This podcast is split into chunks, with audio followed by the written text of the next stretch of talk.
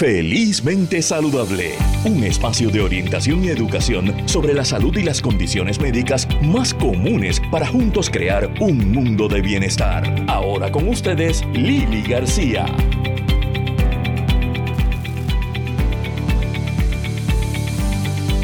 Saludable con Lili aquí en Radio Isla 1320 y también a través de Radio Isla TV. Hoy, eh, día 11 de junio, estoy feliz, estoy celebrando, estoy celebrando este mes de junio y en estas fechas 38 eh, años ininterrumpidos en los medios. Así es que eh, tengo que dar las gracias, ¿verdad?, a todos los medios de comunicación con los cuales he trabajado y sigo elaborando. como muchos saben, comencé en la televisión. Este mes se celebra, se conmemora el mes de la televisión. El mes pasado fue el mes de la radio. De esos 38 años en los medios, 25 de ellos en la radio. Así es que me siento bien orgullosa de poder ser parte de, los medios de comunicación de este país, donde tenemos tanto talento, tanta gente comprometida, tanta gente buena y, y esperando continuar, seguir con ustedes. Eh, de alguna forma siempre, ahora tenemos los medios también de las redes sociales eh, y continuar en la radio y televisión mientras me quede salud y me quede algo que decir y que compartir. Y hoy, hablando de compartir, tenemos un programa espectacular. Vamos a estar hablando más adelante con la queridísima y talentosa actriz Zuli Díaz. Ella es eh, paciente de, eh, del síndrome bipolar. Del trastorno bipolar, perdón, y va a hablarnos de cómo vivir con una condición de salud mental. Vamos a estar hablando acerca de la espondilitis anquilosante, una eh, condición eh, eh, reumatológica que puede afectar grandemente la calidad de vida del paciente si no se atiende a tiempo. Y tenemos también a el doctor José Antonio Saavedra, él es urólogo con especialidad en salud sexual masculina, está con nosotros en estos momentos y vamos a estar hablando acerca de un tema bien importante que también afecta mucho la calidad de vida, no solamente de los varones, sino de las parejas. Y estamos hablando de la disfunción eréctil. Eh, buenos días, doctor Saavedra, ¿está con nosotros? Buenos días, Lili, sí. Buenos días.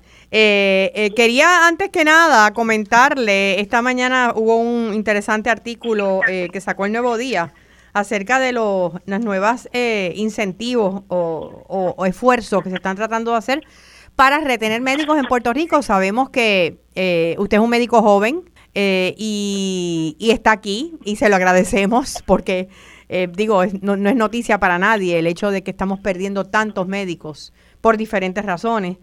Y aparentemente pues hay una idea de, de utilizar unos fondos, unos 30 millones de dólares para poder ayudar a pagar préstamos este año de médicos, préstamos estudiantiles de escuela de medicina y poder así darles la mano. Eh, ¿Qué le parece la idea? Bueno, me parece excelente, ¿verdad?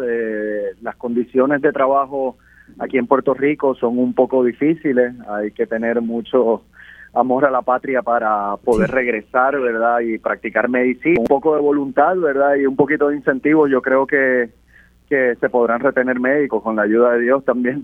Sí, están, eh, están visualizando esto, obviamente estos fondos no son recurrentes, nada más están presentes por un año.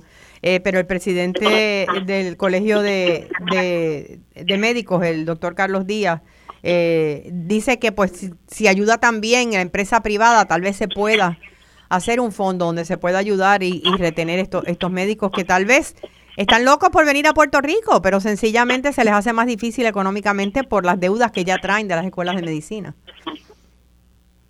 Bueno, sí, eh, eh, afortunadamente, ¿verdad? en el campo que yo trabajo, en urología, eh, tenemos médicos dispuestos a regresar a la isla después de haber trabajado en, Estados Unidos. Este, tienen verdad sus especialidades que hacen falta para la población puertorriqueña y cualquier tipo de ayuda verdad que se pueda obtener de parte de tanto del gobierno como de las instituciones privadas eh, pues va a ser agradecido y bienvenido.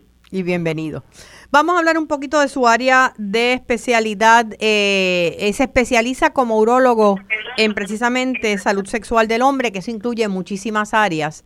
Eh, pero hablando específicamente de la disfunción eréctil, es una situación que, que afecta no solamente físicamente, ¿verdad? Sino también a nivel emocional y a nivel de relaciones de pareja. Eh, ¿Cuál es la razón principal o, eh, para, para la disfunción eréctil? Yo sé que son varias, pero vamos a hablar un poquito sobre cada una. Bueno, la disfunción eréctil, como ya lo mencionaste, verdad, tiene muchos, muchos eh, puntos a considerar. Eh, puede ser eh, multifactorial.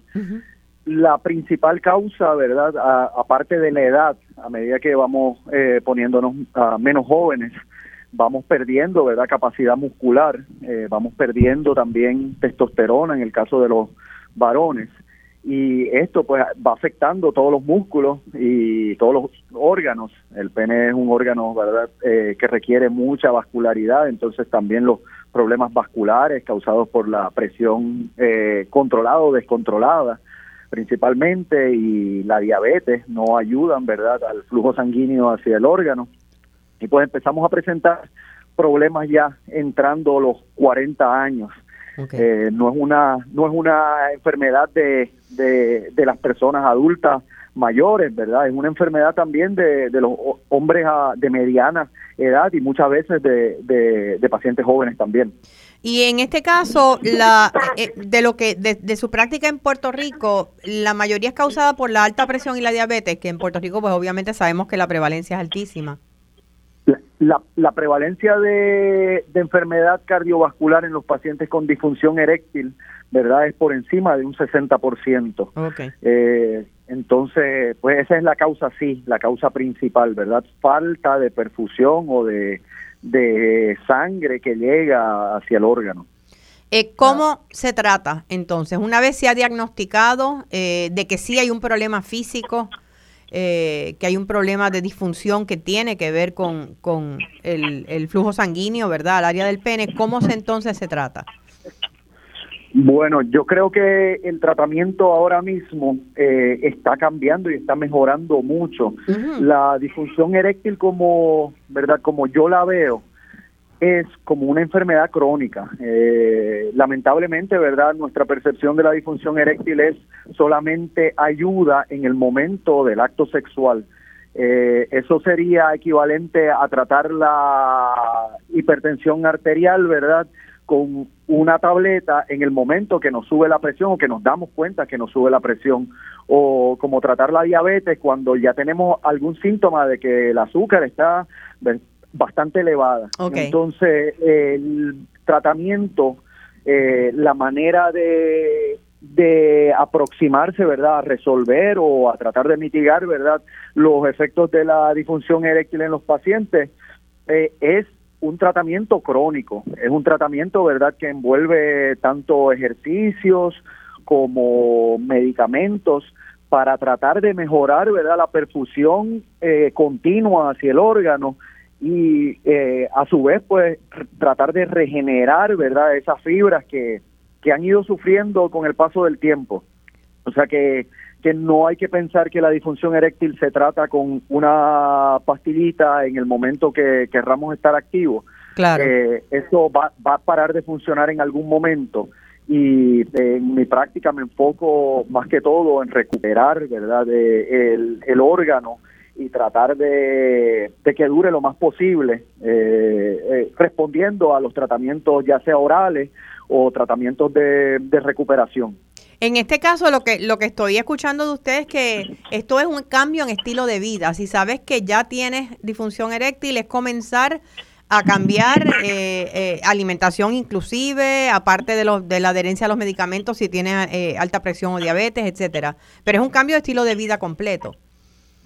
Eso es correcto. Eh, si ponemos a, verdad, si consideramos y extrapolamos lo que lo que nos dicen los cardiólogos, verdad, que la disfunción eréctil precede a la enfermedad cardiovascular como por tres años. Entonces, eh, un paciente que ya empieza a presentar con disfunción eréctil, verdad, una edad de, vamos a ponerle 55 años, debido verdad a la mala calidad de la alimentación o a un estilo de vida verdad no tan saludable pues esos pacientes están más a riesgo de sufrir, ¿verdad?, de enfermedad coronariana, llámese eh, eh, ataques cardíacos, problemas del corazón, a, una, a una edad más temprana. Entonces, eh, hay que enfocarse, ¿verdad?, en cambios de, estilo de vida, bajar de peso el sueño, ¿verdad? Es muy importante tanto para uno sentirse bien, para como para los niveles hormonales de la testosterona,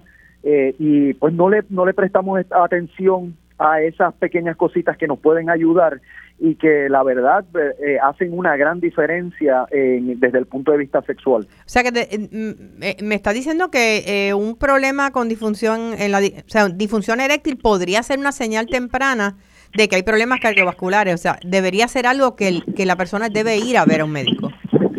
Eso es correcto, eso es correcto. No es normal. eso es no, eso es correcto. Eh, si nos ponemos a comparar, verdad, las arterias que van hacia el pene y las arterias coronarianas, es el calibre es muy similar, ¿verdad? Varían en milímetros. Entonces, ¿qué nos hace pensar de que eh, si tenemos disfunción eréctil, ¿verdad? No vamos a tener disfunción coronariana, o sea que las arterias que, que se afectan son del mismo calibre en todo el cuerpo y pues eso nos da que pensar. Hay varias, varias condiciones cardiovasculares eh, eh, que entrevistando, ¿verdad? Médicos, cardiólogos, me han hecho saber que han comenzado a aparecer más temprano, especialmente en los varones. Eh, en, en, el caso de la disfunción eréctil, ¿también se ha notado que hay, eh, ha comenzado más temprano? Eh, sí, en mi práctica, ¿verdad? Muchos muchos pacientes llegan eh, jóvenes, estoy hablando menos de 40 años, entre los 40 y 50 años, ¿verdad? Con un poco de aprensión o quizás vergüenza de poder compartir o tratar de solucionar sus problemas.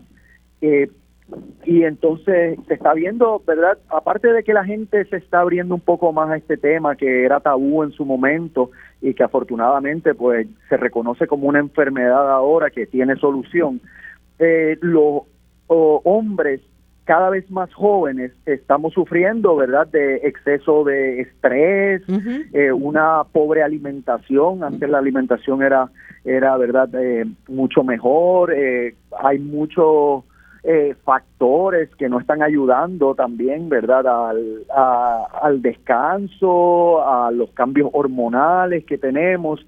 Entonces, pues estamos viendo que cada vez más jóvenes estamos sufriendo tanto de enfermedad cardíaca como de disfunción eréctil y muchas otras enfermedades. Hay muchas personas que a veces, muchos varones que, que fuera de oficina médica y sin seguir instrucciones médicas están utilizando este, algunos eh, tipos de suplementos eh, hormonales. Eh, ¿Cuán peligroso puede ser eso? Bueno, mi opinión sobre eso, ¿verdad? Yo le digo a los pacientes cuando me dicen que están tomando suplementos naturales, sí. los que venden, ¿verdad?, en cualquier gasolinera o en, cualquier sitio, ¿verdad?, de vitaminas yo les digo lo que no mata engorda, ¿verdad? Si el paciente eh, se siente bien con los suplementos, eh, pues yo no puedo denegar la realidad del paciente de que se sienta bien y si le ayuda, pues bienvenido. Claro. Pero les aconsejo de que muchos de esos suplementos no están regulados, muchos suplementos, ¿verdad? Tienen ingredientes escondidos que no siendo, ¿verdad? Monitoreados, por un profesional de la salud, pues pueden causar problemas. Entonces, pues hay que tener mucho cuidado con, con, esos suplementos y pues decirle al médico qué es lo que está tomando y, llegar a un acuerdo, ¿verdad? Si le funciona, pues bienvenido.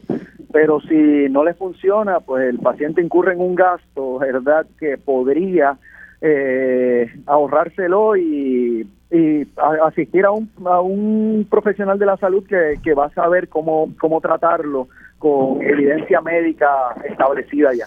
Eh, he leído también acerca de lo que se conoce como disfunción de deseo. No necesariamente es lo mismo que disfunción eréctil. No, eh, la disfunción de deseo, ¿verdad? O síndrome eh, hiposexual eh, es una condición que afecta tanto a hombres y a mujeres, ¿verdad? Eh, muchas veces escuchamos a nuestros amigos, nuestros tíos, sobrinos, padres, abuelos, ¿verdad? Decir que antes tenían actividad sexual mucho más frecuentemente y a medida que van poniéndose, ¿verdad?, mayores, eh, eso va bajando. Pues eh, eso es algo multifactorial, pero está eh, tiene una raíz en los cambios hormonales que vamos sufriendo, ¿verdad? Tanto las mujeres con la menopausia y los hombres con la andropausia. En el caso de, de mi práctica, ¿verdad? Que es mayormente masculina, eh, eso se ve cuando el hombre empieza a perder eh, función eréctil, pues el cerebro le manda una señal, ¿verdad?, a todo el cuerpo a decirle, eh, mira, no te metas en el acto porque vas a salir con un bochorno. ¿Por qué? Porque no vas a poder mantener la, la, la, erección. Entonces el hombre empieza a cortarse, le empieza a bajar el líbido, no necesariamente porque no quiera tener relaciones sexuales, sino que es una aprensión o o un freno que le pone su cerebro a verdad a, a, no poder completar el acto o a no poder mantener las erecciones sí o sea que puede ser el medio la inseguridad la ansiedad eso es correcto. El componente de ansiedad en un paciente con disfunción eréctil es, es bastante grande verdad y eso hay que reconocerlo también y, y poder tratarlo acorde a la enfermedad del paciente porque cada paciente es un mundo diferente. Sí. Se habla siempre de que el órgano sexual más importante del cuerpo es el cerebro. Eh, yo estoy de acuerdo con, esa afirmación. Eh, es la forma en que interpretas, ¿verdad?, lo que, lo que está ocurriendo en estos momentos y cómo te impacta emocionalmente. ¿Y hasta qué punto, doctor, eh, entiende que es aconsejable cuando hay una disfunción eréctil o cuando hay un, un problema de, de síndrome hiposexual, la ayuda psicológica, no solamente para el paciente, sino para la pareja, si es que tiene pareja? Bueno, eso es muy importante, ¿verdad? Si la pareja o el paciente está abierto a eso, eh, pues se podría buscar una, un profesional de la salud mental, ¿verdad? Que pueda ayudar a, a, mejorar esos síntomas. Eh, obviamente los síntomas no solamente son este, neurológicos o si yo tengo el deseo ¿verdad? Intensamente voy a poder obtener una erección, sino que al ser este problema multifactorial, pues tienen que haber muchos profesionales envueltos, desde el médico primario, eh, ayudando, ¿verdad?, con eh, una vida balanceada y tener todas las condiciones, las comorbilidades eh, controladas. ahí también interviene, ¿verdad?, el, el urólogo del paciente para poder pues eh, mejorar el flujo sanguíneo hacia el órgano o restablecer verdad la vitalidad del órgano. Y también pues lo el plano emocional y psicológico que tiene que ser atendido. Sí que puede estar el psicólogo sexólogo o sexóloga también. Correcto eh, desde el punto de vista del, de llevar a los hombres, ¿cómo lo hacemos? Seguimos, aunque ha cambiado, eh, llevar a los hombres al médico sigue siendo eh, difícil. Es como llevarlos a una charla de motivación, generalmente van obligados. Ellos, está, ¿cómo, podemos hacer eso para que cambie? Bueno, ese, esa es la pregunta del millón de dólares, ¿verdad? este, afortunadamente, ahora que tenemos más acceso a la, a la información, pues estamos viendo muchos más hombres interesados en mejorar su calidad de vida, porque esto es calidad de vida, ¿verdad? Sí, claro. Eh, la, la, frustración de no poder tener buenas erecciones eh, nos afecta y entonces cada uno pues es responsable, ¿verdad? De, de ver de dónde vienen quizás algunas emociones eh, que pues que, que podrían pues, dañar, ¿verdad? o relaciones intrafamiliares y pues, causar causar depresión eh, también. Sí sí es muy común en pacientes verdad con, con, disfunción eréctil o, o, con problemas como curvatura del pene eh, adquirida. Eh, mi mi approach verdad mi mi foco en estos pacientes es número uno darles educación decirles que aunque no es consuelo, ¿verdad? Eh, pero que sepan que no son los únicos eh, con ese problema. Hay pacientes mucho más jóvenes y mucho más adultos que ellos que están buscando solución a sus problemas de disfunción eréctil y pues eh, por este medio decirles que hay solución para todos los problemas de disfunción eréctil. No hay un paciente que no tenga, eh, ¿verdad?, solución. Una, una alternativa, por lo menos. todos tenemos alternativas este, y de, solucionar el problema, no solamente de, de, mejorarlo, sino que el que quiera tratar de solucionar su problema, pues ya tenemos, eh, gracias a la tecnología, ¿verdad? Y a los avances de la, de la medicina, ya tenemos cómo, ¿verdad? Dejar al paciente eh, como, como antes. Como antes con una función eréctil eh, saludable y que pueda tener relaciones satisfactorias. Muchísimas gracias, doctor. ¿Dónde está su oficina y dónde podemos conseguirlo? Bueno, la, la oficina, tenemos dos oficinas. La oficina del Hospital Auxilio Mutuo está dentro del Hospital Auxilio Mutuo, en el anejo San Vicente. El número de teléfono de esa oficina es 777 66 90. Ok. Y tenemos otra oficina que está en la torre médica del Ashford, en Condado, el suite 109, y el número de teléfono es 787-725-6278. Muchísimas gracias, doctor Antonio, José Antonio Saavedra, urólogo, por esta información. Sabemos que hay muchas parejas, muchas personas, muchos hombres que padecen de disfunción eréctil y parejas que ven su vida afectada por esto. Gracias por eh, la esperanza que está dando, diciendo que todo el mundo tiene una alternativa de regresar a una vida normal a nivel sexual. Así es que gracias por habernos acompañado. Y eh, continuando con Felizmente Saludable, estábamos hablando eh, con el doctor acerca de de la importancia que es la, el poder que tiene la mente, en este caso de la disfunción eréctil y en el caso de muchas otras condiciones. Y precisamente tengo un taller titulado Los secretos de las mentes felices. Eh, cómo podemos transformar el estrés y la ansiedad a través del mindfulness. Eh, si tú te pones a pensar en la última vez que algo te sacó por el techo o te sacó de tiempo o te causó ansiedad o estabas pensando en algo que podría ocurrir o agarrado de algo o agarrada de algo que ya ocurrió.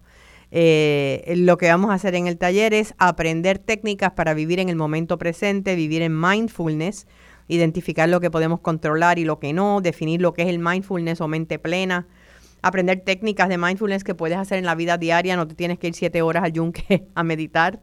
Eh, y herramientas para trabajar con mindfulness con personas difíciles, porque todos y todas tenemos personas difíciles a nuestro alrededor. la primera sesión va a ser en el área oeste. Estamos el sábado 25 de junio a las 10 de la mañana y esto va a ser en el salón de actividades del Aguadilla Mall. Pueden, eh, los que están en el área oeste, pueden registrarse llamando o visitando la casita Books and Gifts en el Aguadilla Mall o pueden llamar eh, al 234-6906, 234-6906 o a través de Lili García fanpage en Facebook.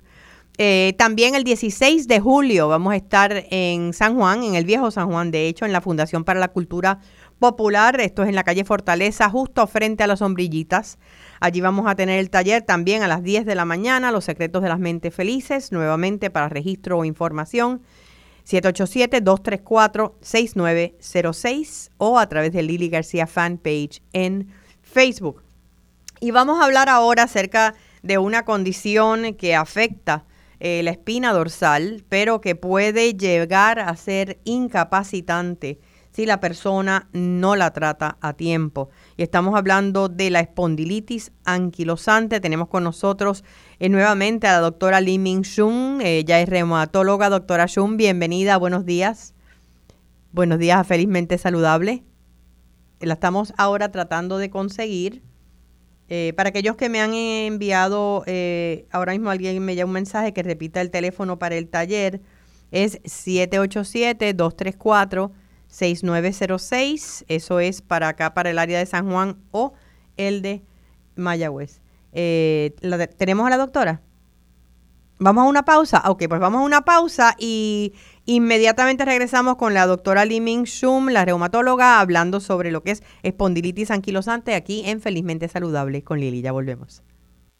Seguimos con más en Felizmente Saludable. Ahora con ustedes, Lili García.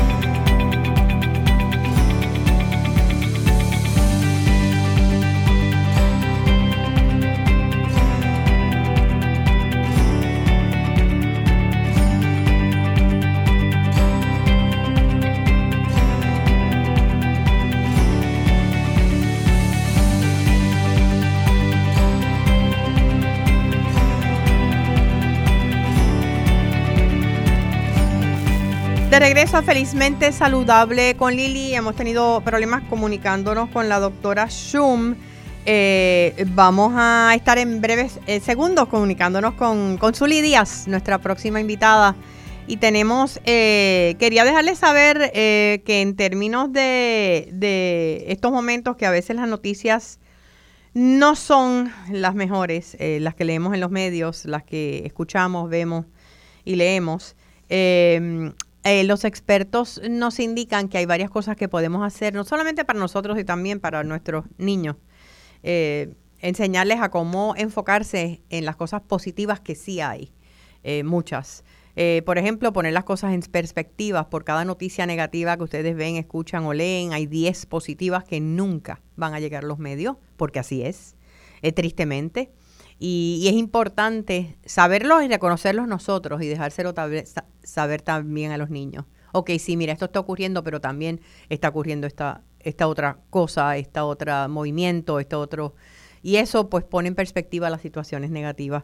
Eh, también hablar siempre acerca de, de qué estamos agradecidos, por qué estamos agradecidos, las cosas que tenemos que agradecer en nuestra vida.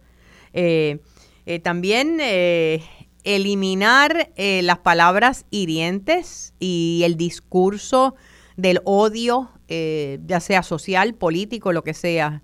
Eh, nosotros mismos hablamos de que la cosa está negativa allá afuera, sin embargo a veces no observamos nuestras palabras y eso es bien importante. Así que por ahí podemos comenzar. Y hablando de comenzar, vamos a hablar con, con Zuli Díaz, que la tenemos ya aquí en Felizmente Saludable con Lili. Buenos días, Zuli. Hey, buenos días. Qué bueno, qué bueno tenerte, qué bueno tenerte. Eh, el, el eh, ahora mismo, em, para mí, de verdad, el, el, que, el saber que tú estás hablando eh, acerca de una condición de salud mental que para mucha gente todavía es tabú, ¿verdad? Y aunque lo has hecho públicamente ya hace unos cuantos años, eh, el hecho de que, de que estés abierta no solamente a hablarlo en entrevistas, sino a dar charlas sobre el tema, me parece maravilloso y te valido y te felicito por eso. Eh, y quería comenzar preguntándote, primero, ¿cómo estás? Y segundo, ¿cuándo fue tu diagnóstico de trastorno bipolar? Ok, estoy, estoy muy bien, estoy bien contenta, estoy bien contenta de estar aquí en este show contigo. Es la primera vez, ¿verdad, Lili? Sí, la primera vez que te entrevisto en esta área. Como actriz te he entrevistado 20 veces. Sí, sí, sí, pero en esta área sí, pero tú llevas muchos años en el área también de charlas. Pues mira, eh, me diagnosticaron a los 25 años. A los 25 años con ciclotimia aguda porque aún no le llamaban el trastorno bipolar. Entonces, la, la, eh, esa, a, esa edad. ¿Cómo se llamaba en aquel momento? Ciclotimia aguda. Ciclotimia, o sea, los ciclos de los de los de, de, lo, de la fase aguda como que se repetía. Era como dirían un rapid cycling ahora mismo en, la, en, la, en la psicología de hoy en día. Eh, entonces, eh, la solución era litio, pero dado el caso que yo era actriz, a mí me preocupaba que si yo tomaba litio en un momento de una escena donde yo tuviese que mostrar un sentimiento fuerte humano, claro. iba a estar tan... Eh, tan balanceada que no iba a poder llegar a, a, esa, a esa emoción. Claro. Eh, y fíjate que el, el, el, el, doctor me dijo, ay, fíjate, eso es algo a tomar a consideración. Así que no me diagnostiqué por 10 años. O sea que no, no te medicaste. perdón, no me mediqué por 10 años. No me mediqué. Cuando tú originalmente vas a, a, un médico a buscar una alternativa, ¿era por qué? ¿Cómo, qué, ¿Qué pasaba con tu vida? Eh, ahora conoces muchísimo acerca de lo que es el trastorno bipolar, pero me imagino que en aquel momento, pues, tú pensabas, yo estoy loca porque yo no puedo controlar ciertas acciones. Ay, Dios mío, qué pregunta tan inteligente. ¿Tú sabes cómo me di cuenta? ¿Cómo? Yo me iba a casar, mi primera vez que me iba a casar. Y esto, un día quería casarme, al otro día no quería casarme, en una hora quería casarme, dos horas después no quería casarme estaba tan y tan y tan nerviosa. y, no era y no era el frío olímpico de una novia por primera vez, era otra cosa. Bueno, cuando yo fui al doctor por primera vez, así de mucho me estaba molestando, me estaba volviendo loca. Y, mi mente no se paraba, mi mente no se paraba. To be or not to be, literally. O sea, todo el tiempo, todo el tiempo. Y eran, eran cambios, eh, lo que he leído y he conocido, ¿verdad? He trabajado con el grupo de apoyo acá en Puerto Rico y he, entrevistado a médicos acerca del, del, trastorno bipolar. Eh, eh, hay periodos mánicos, o sea, donde estás haciendo lo que se llama el periodo donde estás en high todo el tiempo y periodos donde caes y cracheas en, en, depresión. Y la gente piensa que es que la gente que cambia de un momento para otro es bipolar, pero estamos hablando que pueden ser periodos de semanas o meses, ¿no?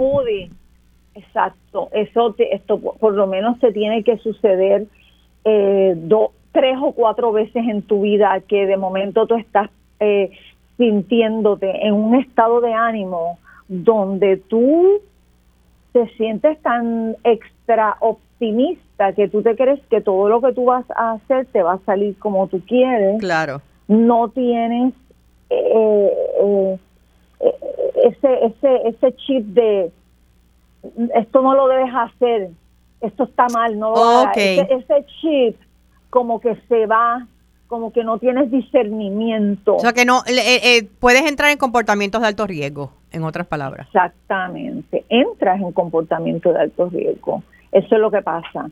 Entonces en la depresión, pues ya eh, la, gente se, llegas hasta encerrarte en tu casa y no querer salir y estar en la cama todo el tiempo y a veces hasta dos noches sin y, entonces, y, las y ambas cosas te o te causan insomnio o te causan demasiado sueño, depende de, de, la persona. En mi caso, insomnio. Y esto yo no se lo deseo a nadie. Yo he sabido estar cinco noches. Una sola vez fue gracias a Dios y no podía conciliar el sueño, ah, sencillamente. pero en, esos 10 años que no te medicaste, aún sabiendo que ya tenías la condición, eh, ¿fueron difíciles? Sí, difíciles, pues, pues me, automedicaba con otras cosas, tú me entiendes, para calmarme y esto, y claro que era difícil porque automedicarse con otras cosas implica también que empeora, empeora todo. Y, bien pero ahora ya, digo, eh, el litio era lo primero que se daba para, para el, trastorno bipolar. Ahora hay otros medicamentos y, y entiendo que estás medicada y estás controlada. Sí, sí, pero realmente yo te voy a decir algo. Sí, estoy medicada y estoy controlada. Pero la mente realmente es la primera que tiene que tomar la decisión de que tú quieres estar bien. Yo lo siento. No hay pastilla mágica que a ti te den que te va a decir quiero estar bien. Tú quieres, tú tienes que querer estar bien, tú tienes que querer estar bien y decir patria o muerte, aquí voy. ¿Qué es lo que tengo que hacer, doctor? Lo hago.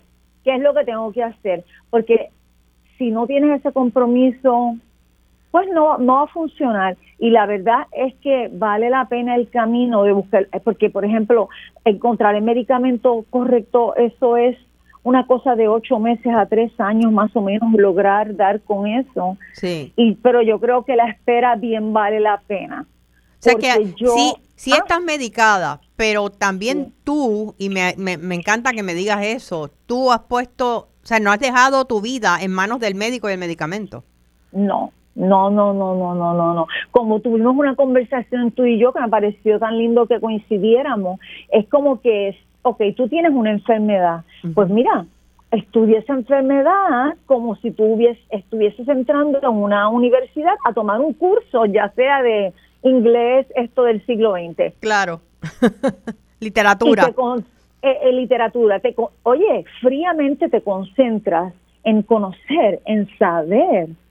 Ah, ah, ah, y mira, eso es bien importante porque así tú puedes evitar el conocimiento te hace evitar, te sabes cuándo decir sí, cuándo decir no, qué es sí, qué es no en tu vida, ¿tú me entiendes? Y puedes notar, puedes notar, eh, tú entras en autoconocimiento, ¿verdad? Que es como se llama. Esa es la otra. Ajá, y comienzas a saber y ver las señales de cuando la cosa no está funcionando muy bien. Correcto. ¿Y cómo lo notas tú? ¿Cómo lo sabes tú? ¿Y qué haces para cambiarlo?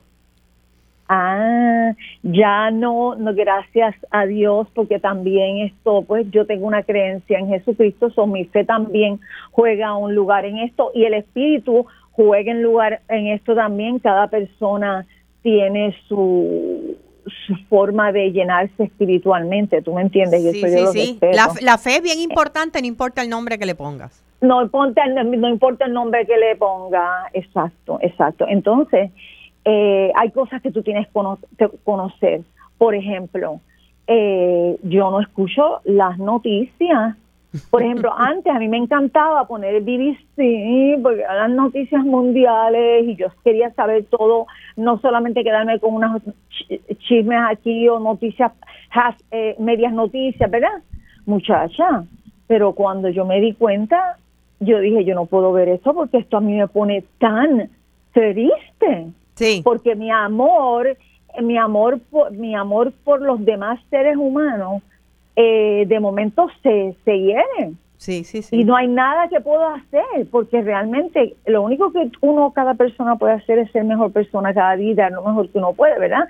Pero reconocí eso, pues no voy a ser tan morona, entonces de sentarme a ver la televisión todas las mañanas Sí sé. Porque te, te, afecta, se sabe que las personas que, que padecen de una condición de salud mental tienden a ser un poquito hipersensitivas a veces. Eso es correcto. la hipersensitividad es una de las cosas que, que, que tienen los pacientes, casi de todas. Yo creo que es una común en casi todos los trastornos mentales, ¿verdad? Sí. Eh, que el, eh, y ya tú puedes controlar ciertas cosas y cambias automáticamente pues el patrón y el estilo de tu vida. Entonces, estás cambiando estilos de vida. Exactamente, exactamente. Esto sí, por ejemplo, tonterías, por ejemplo, como yo padezco de insomnio, esto lo aprendí de Van Gogh, él padecía de insomnio también y él, en, en, una de, de las colecciones de Van Gogh en Arles, él tiene el famoso cuadro de la camita amarilla. Sí, sí, sí, hermoso. Mm, hermoso. Él lo dibujó pensando en colores y cosas que quizá lo podían inspirar a, a, dormir bien. Pues mira, tú sabes que mi cama es bien bonita. Yo siempre pongo mi, me paso, eh, eh, compro distintas ropas de cama bien bonitas y antes de irme la he visto bien bonita porque cuando tú llegas a tu casa, a tu aposento y tú llegas a tu a tu cama y tú la ves tan linda, te invita a dormir, claro. te invita a descansar. However, si tú dejas ese cuarto regado y tú tuviste un mal día y tú entras por esa puerta, a mí tú no me vas a decir que eso te va a hacer sentir mejor. Todo lo contrario. Fíjate, ese es uno de los consejos que las personas que hablan de lo que se llama higiene del dormir, ¿verdad? Eh, eh, hablan de eso, de, de ¿Qué tener... Es, ¿qué, es higiene del dormir? Yo no, no conozco Pues fíjate, eh, búscalo, te voy a buscar el término eh, ya mismo y te lo envío. yo creo que le llaman sleep hygiene también en inglés.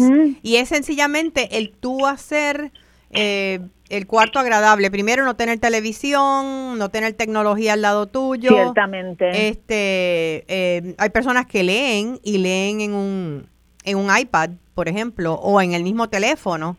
Eh, pero eh, eso te eso te activa el cerebro neurológicamente. Es muy, mala esa luz porque confunde el cerebro, el cerebro que, es de día. Sí, hay, unos espejuelos, mi, hijo tiene unos, unos espejuelos que él se pone para bloquear esa luz. Sí, entonces el, el, yo por ejemplo cuando leo, y lo, eh, sea un iPad o libro, yo tengo una silla dentro de mi cuarto que es la silla de leer aparte, una butaca bien cómoda.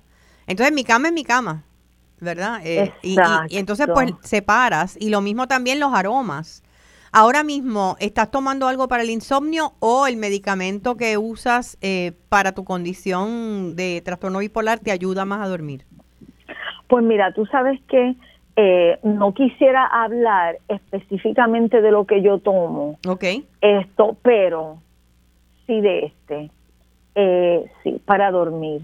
Hay una cosa bien importante si no puedes dormir, no puedes dormir y tienes que tomar algo porque si no puedes dormir necesitamos el sueño definitivamente eso es una cosa que ahí sí que yo te digo incluso con el sueño Fíjate lo que a mí me ha pasado. Eh, eh, lo, lo aprecio tanto que hasta lo programo. Por ejemplo, ha pasado algo eh, que me ha traumatizado, algo en la familia, en el trabajo, tú sabes, cosa, una cosa traumática.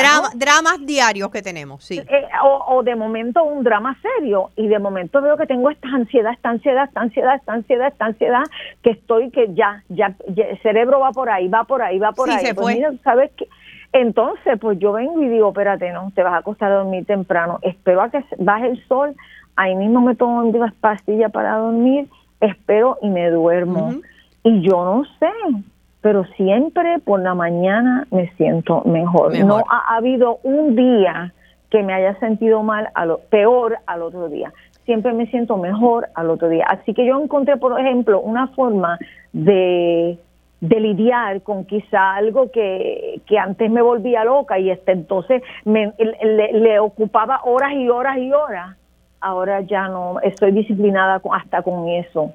Yo te quería preguntar en los minutitos que nos quedan, eh, eh, ¿cómo afecta una condición de salud mental, sea el síndrome bipolar, sea la depresión clínica, sea lo que sea, en la relación de pareja y las relaciones?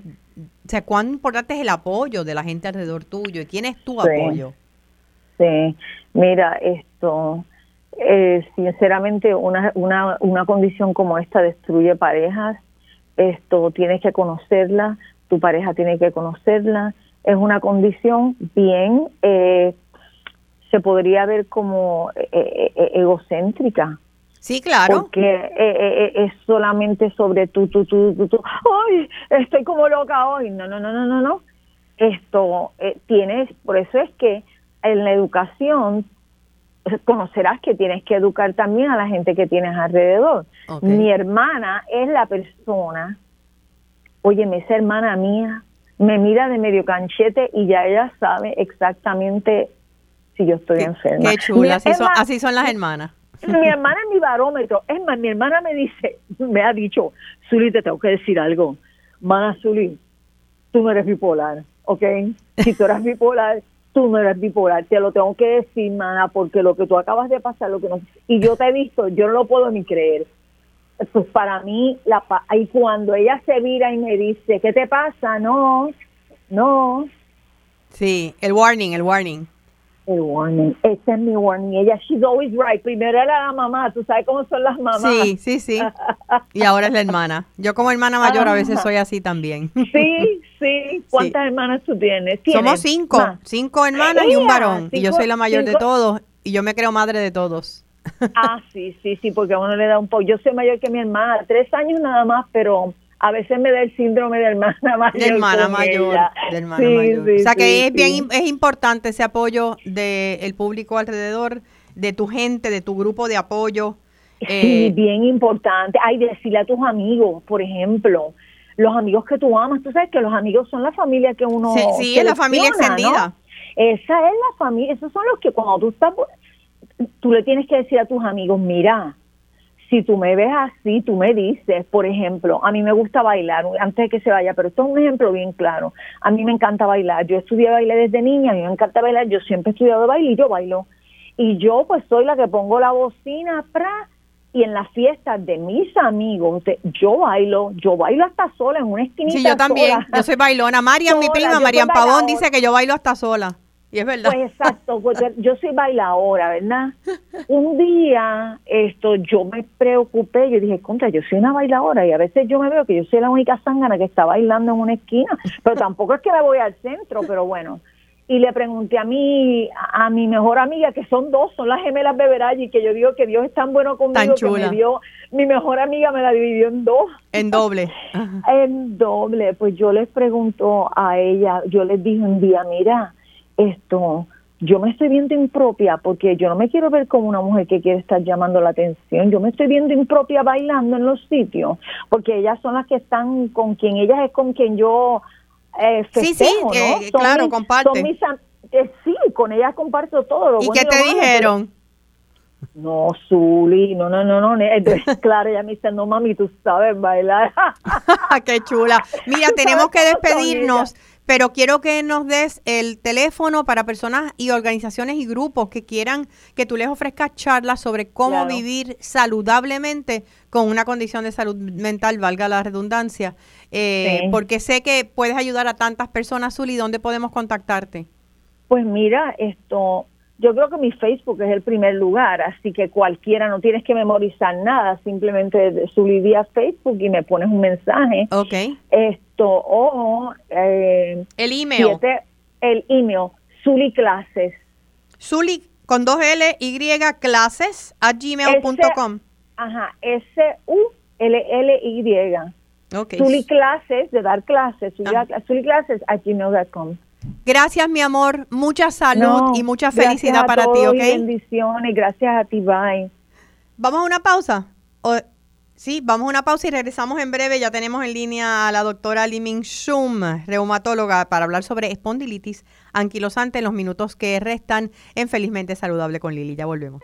Seguimos con más en Felizmente Saludable. Ahora con ustedes, Lili García. Y regresamos y ya tenemos en línea a la doctora Shum, Li Ming Shum, ella es reumatóloga. Doctora Shum, buenos días, perdón, es que tuvimos problemas con la comunicación anteriormente. Sí, muy buenos días Lili, a todos los radioescuchas, es un placer estar con ustedes. Cuéntanos un poco, cuéntanos un poco de lo que es la espondilitis anquilosante, es un nombre rarísimo, tal vez no es una de las condiciones más comunes o más conocidas dentro de la reumatología, pero sí eh, eh, hay casos en Puerto Rico.